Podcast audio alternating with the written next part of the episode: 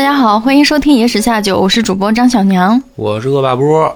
咱们上一集呢，讲了讲从跳舞的那个感受到的诗词的问题哈。嗯，然后果不其然，有好多人误会了，嗯就是说，哎，怎么我大学不是学英文的吗？怎么还跳舞啊？啊，是学英文的，没错，英文系的，学英文跳舞只是特长。嗯嗯，正好就联想到了一个问题啊，所以这周我们就聊聊我的这个主业，嗯，英文。哦什么问题呢？就是说我经常会呃跟人说我是学英文的，以后人家就问我一个问题，说哟，那你英文怎么样啊？呃，现在还行吗？呃，一般我回答这个问题呢，都会说，呃，我翻译这个正常交流是正常沟通没问题。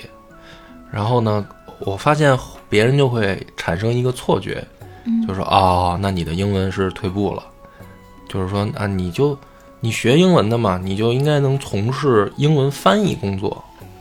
甚至有的时候还会有人问说：“哎，你能做到同声传译吗嗯，？”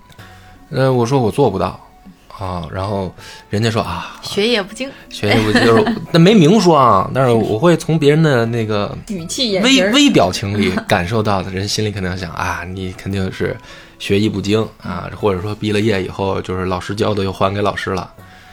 嗯，这个呢，我觉得 挺有意思的一个事儿。首先啊，就是说，咱们今天讲这个故事啊，就跟翻译有关系啊，跟翻译有关系。讲谁呢？就是林则徐的故事。林则徐呢是被咱们在上学的时候课本上啊就教的时候就写说林则徐是，呃中国开眼看世界的第一人嘛，嗯就是当时清政府，呃腐败昏庸无能，然后对外界完全不了解，然后整个清朝从上到下，啊活在一个自我封闭的环境里，这才导致了说一八四零年鸦片战争，然后。呃，中国开开始这个一步一步走向，就是清政府啊，一步一步走向丧权辱国的这个半殖民地半封建社会嘛，然后？我然后我们的近代史的开端，课本上我们教的时候就是一八四零年嘛，虎门销烟，所以鸦片战争嘛，啊鸦片战战争嘛，嗯，呃，缘由是虎门销烟了，嗯嗯所以林则徐呢，他在历史上是一个非常重要的人物。嗯我们在课本上就了解到了这个人。那么就会想一个问题啊，就是说在林则徐的时候，看起来大清好像还就是怎么说呢，很有这种呃天朝上邦的一种自信。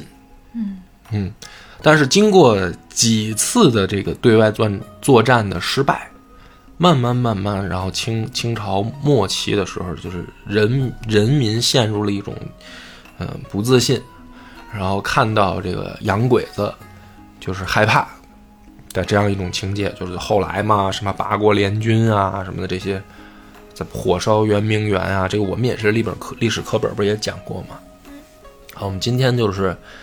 就从翻译的这个事儿上，我们来聊一聊林则徐的这个故事。有一个问题，就是林则徐有没有意料到会爆发鸦片战争？如果林则徐意料到会爆发鸦片战争的话，在他的世界里面，就是在林则徐的视角里面，他认为当时的中国能不能打赢？这是两个问题，嗯对吧？就是第一个，林则徐有没有想到可能会爆发战争？第二个问题是，如果爆发战争，林则徐认为能不能打赢？嗯这是两回事儿，对吧？嗯。我们今天讲的角度，就是从我学的这个英文的角度，我们来看看有没有有一种答案。那还是回到刚才那开头的话，就是大家会问说：“哎，你能学英文翻译到什么程度？”其实这个话呢，我要是掰开了揉碎了讲啊，就比较长。嗯一般人家问我这个问题的时候，我也肯定人家就是随口一问，我也没有必要闲工夫的耽误人家嘛，是吧？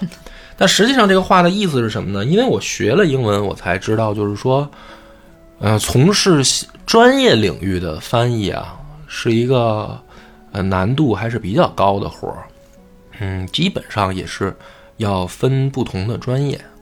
就比如说，我们大学到了大三开始就要分不同的方向，比如说你是商务英语，还是专攻翻译型英语，还是比如说你是呃文学类的英语，就是它有细分的课程的区别了。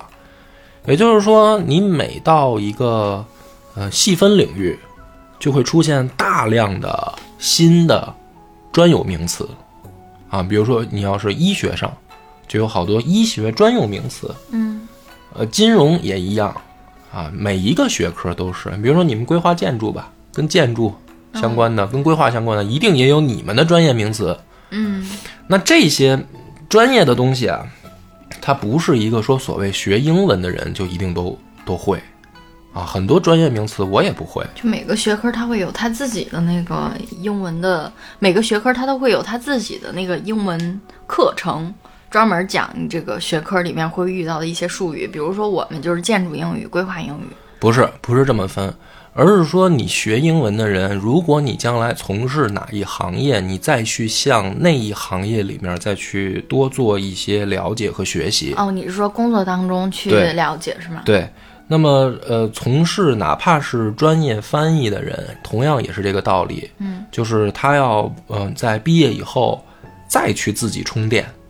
而且在做交流翻译的时候是一个难度，在做同声翻译的时候又是另一个难度。嗯，就是什么意思？比如说我们看那个新闻里面有那种呃开国际型大会那种会，比如说台上领导正在说，或者说哪个国家领导人在讲什么，然后底下不是坐了好多，比如说别的国家的领导人或者别的国家的这个就是说会议代表嘛。嗯，那这些人他们怎么办？他们不就是戴一个耳机嘛？嗯，是吧？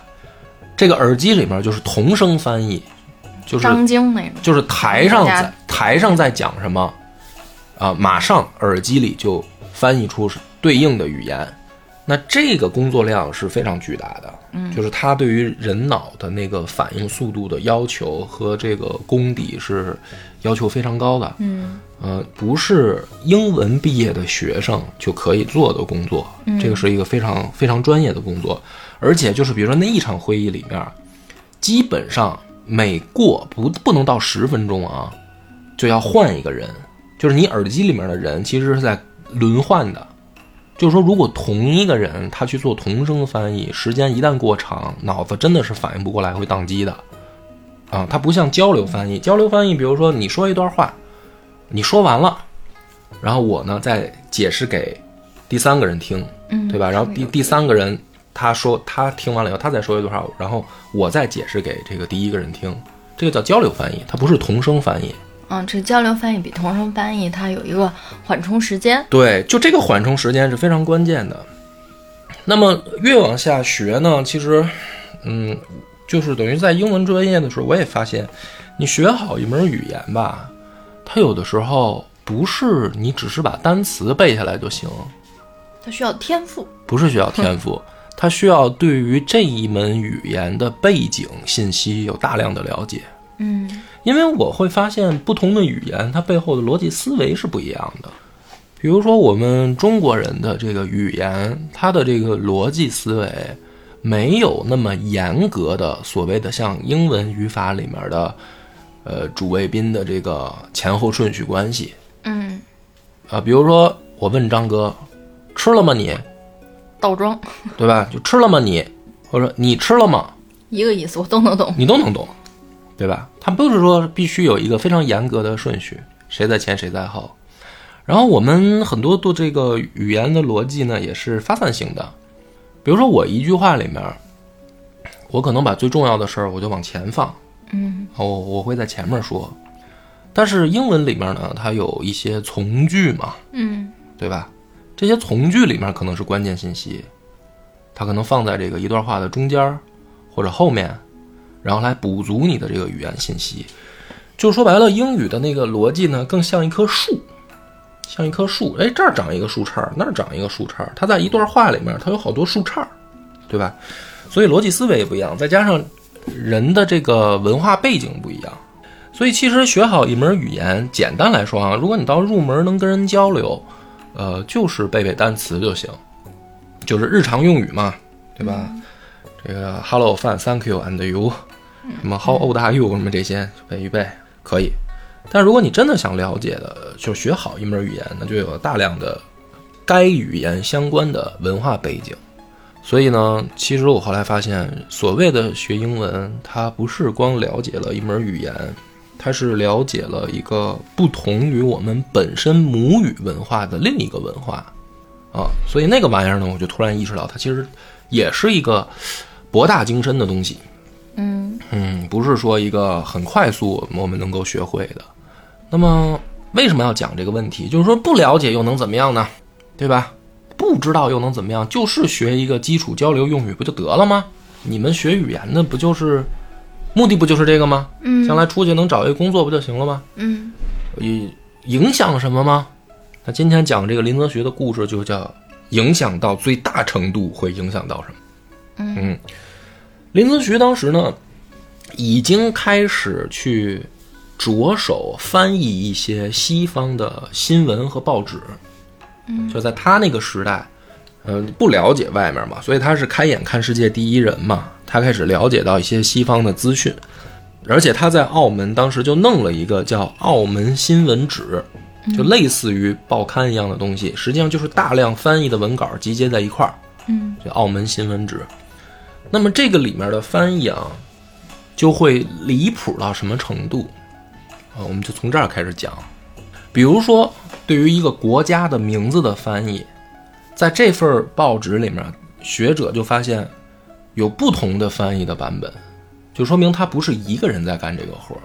那比如说一个葡萄牙，在不同的文章里就被翻译成大西洋国、布鲁牙、比都雅尔、布都凯尔，就实际上这些都指的是葡萄牙。不能说一模一样吧，只能说毫不相关。嗯，这些名字，而且你知道葡萄牙还是因澳门这个地方嘛，它现在回归了，但之前它跟葡萄牙的关系就已经非常近了嘛，殖民地嘛。那连葡萄牙的名字都翻译成五花八门，可以说就是当时在林则徐手上拿到的很多资料的一个最根本的情况就出在这儿了，就是翻译的问题，导致说很多信息啊是出现错位对不上的，嗯对吧？你比如说，这还是林则徐，他是有一定呃对外了解的情况下，一个葡萄牙都翻译成这么多国名儿，我就在想，你说林则徐读的时候，他会不会以为这篇文章写的大西洋国是一个国，那篇文章写的一个布都凯尔是另一个国家呢？肯定会啊。对吧？他怎么分辨，这是一个问题啊。还有呢，比如说鸦片战争这个前夕啊，当时有一个故事是说，有一个美国船员在这个南海，这个发生了船难，然后被中国这个打捞起来，就救起来了。救起来以后呢，就是等于回来以后，林则徐呢就见到了这个落难的水手，洋鬼子，问点问题吧，啊，就问。问了问，中间就有这么一个问题，给这个美国水手留下一个特别深刻的印象。林则徐的问题是：奥斯曼土耳其是你们美国哪一个地区？就是是你们美国哪一个州什么地方啊？嗯然后这个水手呢就说说这是两个完全不同的国家，奥斯曼土耳其是奥斯曼土耳其，美国是美国。说从我们国家要坐船去奥斯曼土耳其，得在海上航行六个月，老远了，非常远八竿子打不着了。哦。这个时候可能林则徐才意识到，哦，理解错了，他以为奥斯曼土耳其是美国的一个地区。嗯那为什么导致这个美国水手有很深刻的印象？就是这个问题。这个美国水手他回忆，他就说：“说我没想到大清国最富庶的行省的总督，嗯就省长嘛，广州省长，就像我们现在说叫省长，就是最富庶行省的总督，他的地理知识竟然如此的贫乏，嗯对吧？就是连两个国家都分不清楚。那我们讲到这儿呢，不是说我们要去说林则徐不行啊，或者说觉得林则徐怎么怎么样，不是，因为因为就是这个消息闭塞的社会，才导致出来这样的结果。嗯那好歹林则徐还愿意去问人家，就不怕出现这个错误的去问。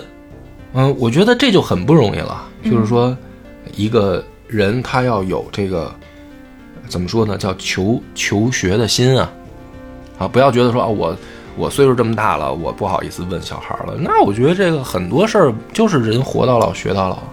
嗯啊，你别觉得你说看到现在的这个初中、高中小学生，你就觉得说你一定比人家懂得多，那不一定啊。你教材也改版了，你现在好多小孩儿背的那个学习的知识，也许就不是我们上学的时候教的，他可能就是比你知道的的多，或者某一些方面人家就是比你了解的多。对，而且他们生来就处于一个信息爆炸的时一个时代，他接受的信息密度肯定是比我们要高得多的。对呀、那么我的意思就是说，说就是，而且我其实最讨厌的有一种人呢，就是说他这个觉得自己年纪大，他就一定他说的就比最全面，他就比别人说的就对，或者怎么样，就是倚老卖老嘛。这是我特别讨厌的，就是说你不管到什么岁数，你不懂的肯定有你不懂的，嗯你不懂的你就问呗。嗯所以这个我并不是说林则徐他不好，我反而觉得这是好的地方。但是这就出现了一个非常现实的问题，就是说，哪怕像林则徐这样的人，他都不可避免的要受到信息的干扰。嗯这个问题就出在翻译上。你再往下呢，比如说，嗯，他们当时翻译的这个英国啊，有上议院、下议院，有议会。在当时林则徐看到的版本是什么呢？把它翻译成吕好司、甘文好司、巴黎满衙门，你都听不懂这什么意思？什么叫吕好司？啊，原文是 House of Lords，就是上议院，嗯是吧？甘文好司是什么呢？就是 House of Commons，就下议院。那巴黎满衙门原文其实就是 Parliament，就是议会。嗯，所以都是直接音译是吗？他直接音译了一个东西搁在那儿，这个东西其实就是怎么说呢？你要说翻译了吧，它也叫翻译了，但是翻译的就是驴唇不对马嘴。我最近好像特别爱用这个词儿啊，但是确实就是你看到这种翻译的时候，你只能说，我都佩服老林，你怎么能读这个文章？怎么做到了翻译了？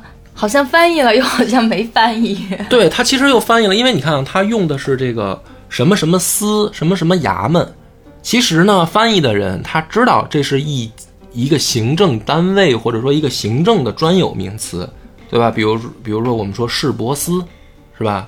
那它翻译成什么什么司什么什么衙门，其实说明翻译的人脑子里有这个概念，可是呢，翻译的又确实是有点儿，就是没有真正做把。形式翻译出来了，但是核内核的内核完全没没有。就对吧？就是乱七八糟嘛。其实你要翻译成，你说我们现在这个，刚才我一说上议院、下议院、议会，你马上就懂了，对对，你就大概能猜到是一个什么东西了，他们的高低地位的等级关系？啊，所以说这个就是翻译里面它的这个问题。还有呢，比如说这个当时他们说普鲁士，嗯，普鲁士呢，当时他们翻译的有一个这个说军队有三十五万人军队，那么这个军队呢叫做 Landwehr。Landwehr，那么实际上是什么意思呢？是民兵、预备役、后备兵的意思，有三十五万人。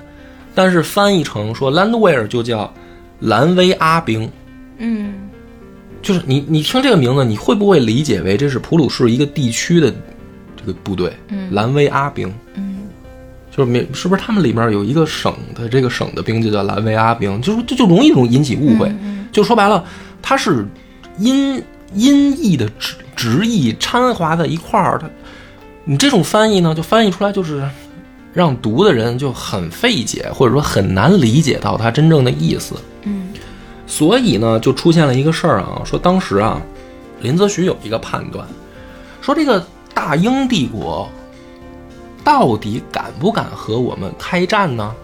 林则徐认为他不敢，为什么呢？道理是说英国英格兰的女主年幼当国，其叔父觊觎其位，断不敢与大清开战。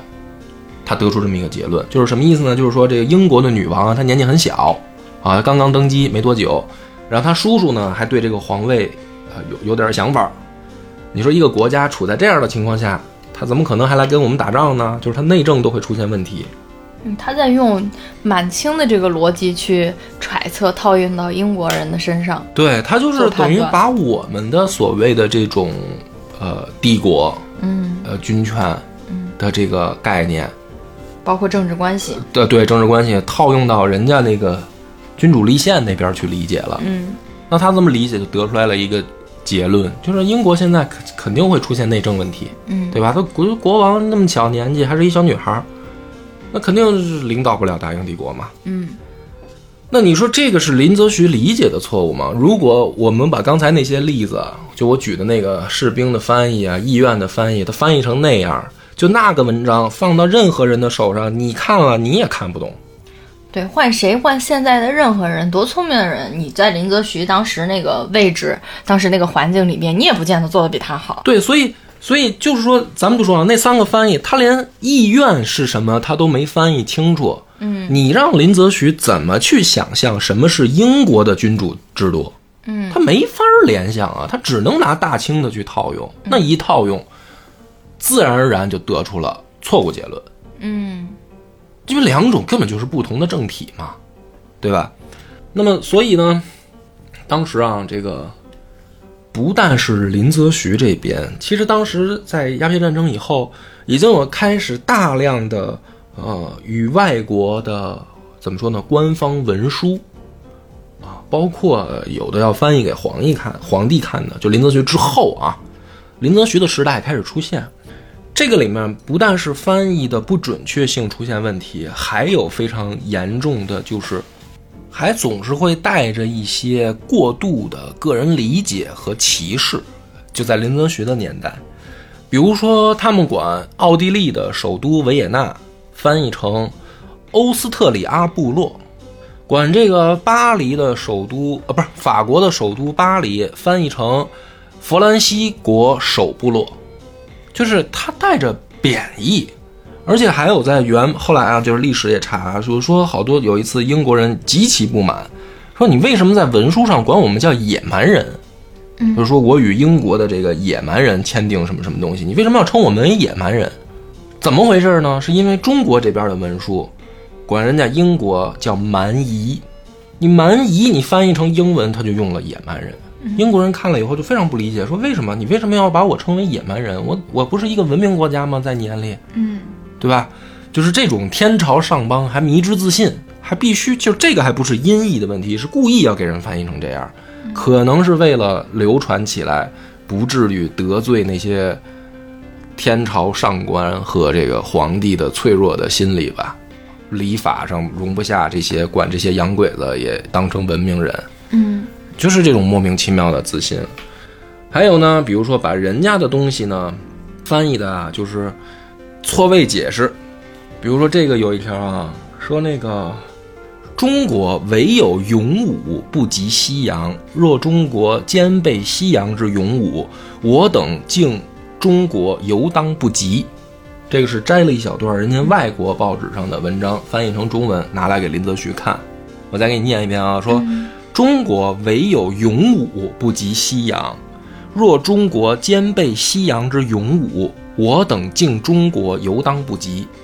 你听这个意思，你怎么理解？你觉得说这帮洋鬼子好像挺怕我们，就说我们就是可能不能打啊，我们这个武力方面差点儿。嗯说一旦我们武力强了，他们还是挺怕我们的。原文是什么？原文我翻译就是按照正常的翻译，人家的话是说中国人向来轻视武勇。完了，嗯，你能戏好多。对吧？你能理解这个两个 巨大的差异了吧？嗯就人家原文这个报纸里说，中国人啊特别轻视武备嗯啊，特别轻视，比如说军军备什么这些，或者说轻视武。重文轻武。啊，就完了。人家一句话，到咱们这儿，中国人唯勇武不及西洋。若中国兼备西洋之勇武，我等敬中国犹当不及。你哪儿那么多西呀？这个翻译的，对吧？再来一个啊，比如说，呃，这这个看林则徐看到的是这样的，就是说中国人之聪明灵便，除英吉利之外，他国皆不及。你你你你琢磨这个话，你你你，我猜一下原文会怎么说啊，啊？你猜一下啊再。再说一遍，中国人说中国人之聪明灵便，除英吉利之外，他国皆不及。这个是翻译过来的，中国人翻译过来的，给林则徐看的版本。嗯，那英国人应该说的就是，应该英英国人应该说的就是，他们中国人跟咱们英国英国人英吉利相比的话，这聪明程度差太远了。嗯，原文的原原文正常的翻译大概是这个意思啊，说现在世界上可能流行一个不太靠谱的区分，说一个人种肤色越深，意味着该人种在智力和道德上越低级。那么中国人就是所有低级的有色人种当中最聪明的一个。哦，这个倒是还没有给自己那个贴贴金哈。你你你再听听中国人对，他说的就是除了英吉利之外，我比所有人都聪明嘛，啊对吧？啊他这他他他无非就是就是说把这个这个就是其他的白白种人都给那个什么，啊！但忽是也是略掉了有有差异的呀。嗯嗯就是说白了，人家翻译里面是带着浓浓的鄙视的，嗯嗯，但是他给翻译成，他翻译成了好像人家还挺敬佩我们。哎呦，我跟你说，这就是这就是中国人的智慧，其实就跟越战越勇，就是越越呃叫什么屡败屡战和屡战屡败的差别。嗯其实呢，好像都在描述客观事实，但是意思完全就不一样了。这个就是导致在这个林则徐的时代，然后包括从这个皇帝，就是从这个从上到下，你去看史书、看这段历史故事的时候，你总会惊奇的发现一些非常离谱、滑稽、难以想象的误判。就比如说这个皇帝，你去看那段史料的时候，如果你不了解这些细节，你会觉得说他有一种莫名其妙的自信。他老觉得说啊，这个蛮夷之邦不懂礼数啊，需要大清慢慢徐徐教化，让他们懂礼貌。他老有这种迷之自信。嗯这帮清朝的那个高级官员也有这种，一说就是啊，我天朝上邦的这个礼仪之邦，他们不懂，我们应该怎么怎么办？他老这么讨论，哪儿来的这个自信？就是说，有些人说啊，他可能不了解西方，完全不了解西方的呃情况，不了解人家的，比如说国家的军事实力，嗯不了解人家的这个科技水平，不了解人家的武器装备，对吧？很多人去这么解读，但其实不是啊，其实不是啊，其实了解很多，有大量的林则徐开始这儿了解，就是一直到后来光绪啊，不断的吃败仗，到后来李鸿章，你能说他也不了解吗？他也了解啊。从曾国藩开始，其实就已经开始学习了。我们讲过那个专辑嘛，嗯从曾国藩到李鸿章，其实一直不断的有清朝的看到问题的官员在试图学习，但是你就发现，一看到我们国家那个史料故事里面，就发现这帮人怎么老是有一种迷之自信呢？怎么来的？就是这种从下到上的翻译里面，打根儿上就出了问题。哦，因为他知道上官皇帝你们这些人接受不了，想听什么想听什么不能听什么，嗯对吧？那我翻译的时候，我就把这些都省略掉，哦，甚至隐去，或者把一个话换一个意思给你说。哦哦那个时候，有的人家那个外交的那个时候使用的词语或者文书，已经带着浓浓的威胁了，就是你不要怎么怎么样，我们就要开战了。翻译过来完全是另一回事儿。这个皇帝以为他们在祈求，就是说，请你们怎么怎么样，如果不然，我们只好要开战了，就翻译成这样了。人家原文的大概意思啊，因为那个原文特别难找。整篇我我本来是做这期，就是我想找一篇真的是那个时代的那个外交公文，我给大家翻译念一遍。后来我一第一个我也没找着没找着具体的，第二个是我估计那样做也没什么意思。但是他的那个结论就是，当时就是因为这种翻译存在了大量的误差，哦，导致皇帝他不是真的就是傻子或者疯子，他看不到真实情况。好有启发呀！就是这个，原来他是这样啊就是然后比如说那个，比如说李鸿章他们当时去带着去外交谈判的那个要找翻译，嗯找翻译找谁呢？对吧？或者说，比如林则徐当时也是，林则徐被查办的时候，嗯齐齐善是带着要去查林则徐的案子的时候，带个翻译，嗯带个翻译找谁呢？就找那个洋行里面，他不是有那种官办的那种通商的洋行里面吗？啊，找了一个买办，你来当这个翻译，因为我得找一个，我还不能找林则徐的人，我要查林则徐嘛，我不能找林则徐的，就找了这么一个买办。这个买办就相当于我们现在什么呢？买手，对，就是我们比如说这个对卖对外经贸的那些小商品市场，原来秀水，嗯，还有摆摊儿的，多少钱？五块不贵，嗯嗯是吧？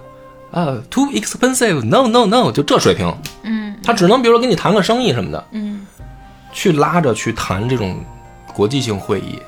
据英方那边的史料记载，说是翻译的也是乱七八糟。乱七八糟。为什么人家能知道？因为人家翻译水平在线，人家又懂中文又懂英文，对吧？人家的翻译水平不但在线，而且人家同时带两三个翻译。啊，就是生怕有这个误差，生怕有误差。就是说白了，我们当时的那个时代，就是处在一种，不是说像我们想象说你有没有这个心，嗯。就是说我们去看历史课本的时候，总觉得说，呃，这些从上到下的统治者，他这个昏庸无能、愚昧，他不愿意了解西方。但是其实你最最逼近历史去看的时候，而且尤其我又学英文的时候，我就知道说，你比如说现在，比如说咱们就现代人啊，比如说张哥，我们就假设地球被外星人来入侵，嗯，如果来了一个外星人，没有人知道那个我给你举一个特简单的例子啊，比如说咱俩就是普通朋友，你谈恋爱，你找了一外国人，嗯，这外国人呢，那个跟你分手了，然后呢给你写了一分手信，但是呢可能你不会英文，你找我，我给你翻译。好，假如说这个故事发生在现代，而不一定是英文啊，也许比如说是什么这个，呃，比如说是西班牙语、葡萄牙语，就是不是一般人都能翻译的，你找一懂的朋友，他来给你翻译。那这个男的可能写了一堆很渣男的话，嗯说啊，我就是跟你玩玩，啊这个我也没打算跟你结婚，咱们就到这儿吧，你以后也别再缠着我了。假如说这几个话，那我作为一个翻译，我又是你的朋友，我能这么翻译吗？你可能怕我伤心，你就会转换一种比较比较稳好能接受的方法来告诉我。对啊，嗯所以它其实就是一种，呃，政治环境和人才匮乏导致的清政府的一些这些领导者们闭目塞听，哎，是想讲这个道理，就是对吧，就是我的意思就是说，不是说真的有历史上那些人，他们就是傻子、蠢蛋。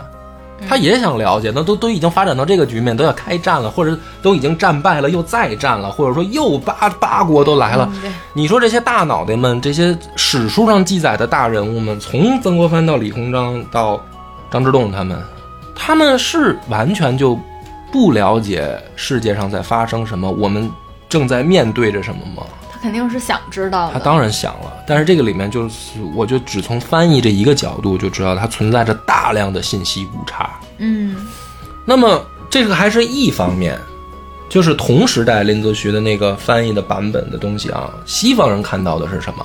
就是我们对外人的了解是一方面，外人对我们的了解呢，就有一个也是澳门新闻纸上的翻译啊，这个里面记载了有这么一段，我觉得写的特别吓人，就是老外写的，他说。中国的军队，当时清朝当中国的军队分为满洲八旗、蒙古八旗、汉军八旗、绿营军以及各地民团五类，非常清楚。非常清楚。而且下面接着说，前面满蒙的士兵人数较少，且武艺废弛，所以一般防御的重任都会落到汉军绿营和各地方团练的身上。哎，这个就是我们讲曾国藩的那些故事嘛，就是为什么会导致出现这种情况，湘军如何崛起到没落到淮军崛起，就我们讲的其实就是这个。人家英国人其实当时就已经分析清楚了，就一句话就知。道你的强项在哪儿，击破点在哪儿，嗯全都清楚了。再看啊，除了说装备上，蒙古战士以弓箭、马刀和长枪，八旗子弟用弓箭、长枪、刀剑。这两种人，蒙古人没有什么重型盔甲，只穿毡帽、皮衣，且弓箭射程不远，战马矮小且敦实。八旗就是满洲士兵，有内衬铁片的优质战袍，普通士兵和军官装备类似，有护甲，但是没有那么多的这个装饰品。然后，但是呢，那个他们的武备日渐松弛，这个是满蒙都说了。从装备啊，说倒是汉军这儿呢，没有铠甲，只有一些藤条、柳柳条、竹子编的盾牌作为防御的东西。武器也只以长枪、刀和这个三头叉等近战武器为主。那么就是说，说从他们的作战方式上，远程火力就是远程射击高于近战肉搏。说这个也是中国当时清朝的主要打法，但是说他们选择远射而不注重近战的原因有两个，其一是。胆小，就是本身的这个怯战，而其二是他们的远程射击武器大多喜欢使用弓箭，然后人家给了一个原因，说为什么？说因为他们并非不知道西洋火器，这他们自己不叫西洋，他就是他们并非不知道外国火器的厉害，说尤其清朝的沿海地区的军民通通知道火炮的厉害，说但是。一旦作战，他们还是习惯使用弓箭。为什么？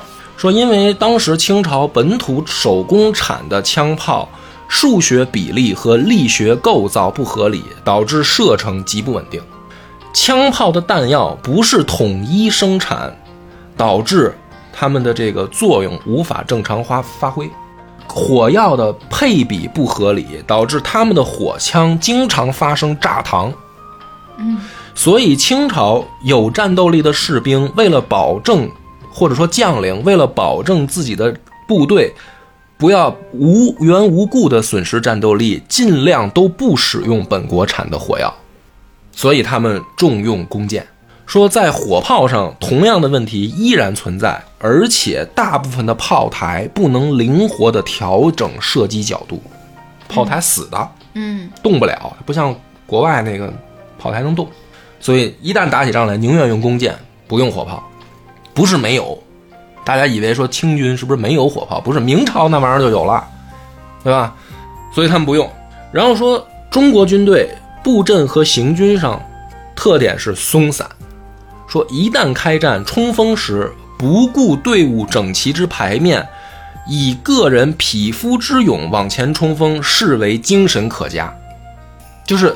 在这个火器打仗时代，其实不是火器打仗时代，打人类大规模战争出现就一定要讲究方阵或者阵型，就是我们要保证一个阵型。但是说当时老老外清英国人看到的清朝的军队是阵型松散，打仗的时候不能步调统一，阵型而且是谁敢往前冲，视谁为勇敢。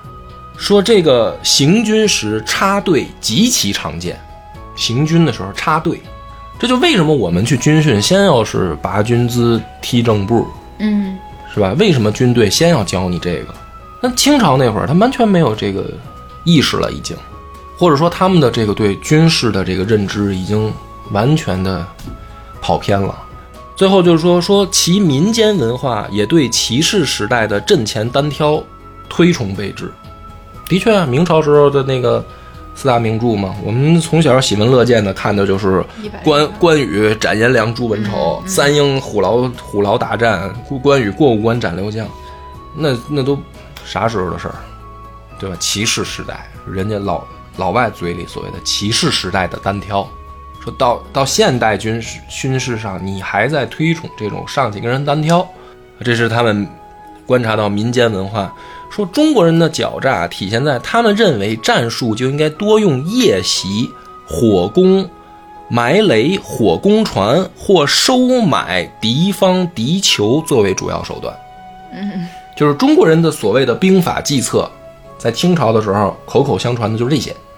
最后老老外呢，他们就得出的这个再往下说，作战的训练，训练说绿营八旗子弟。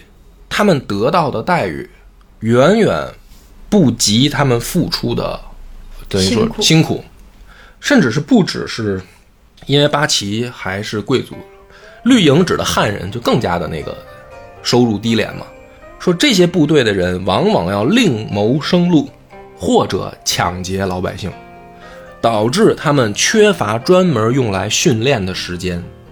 这就是人家去看你清朝的部队的是，从你里里外外，从你有多少个、多少种部队，到你部队的装备，嗯，到你为什么喜欢哪一种装备，到你作战时候的特点，到你的行军，到你的训练，人家全部在这个了解的过程当中都已经知道了。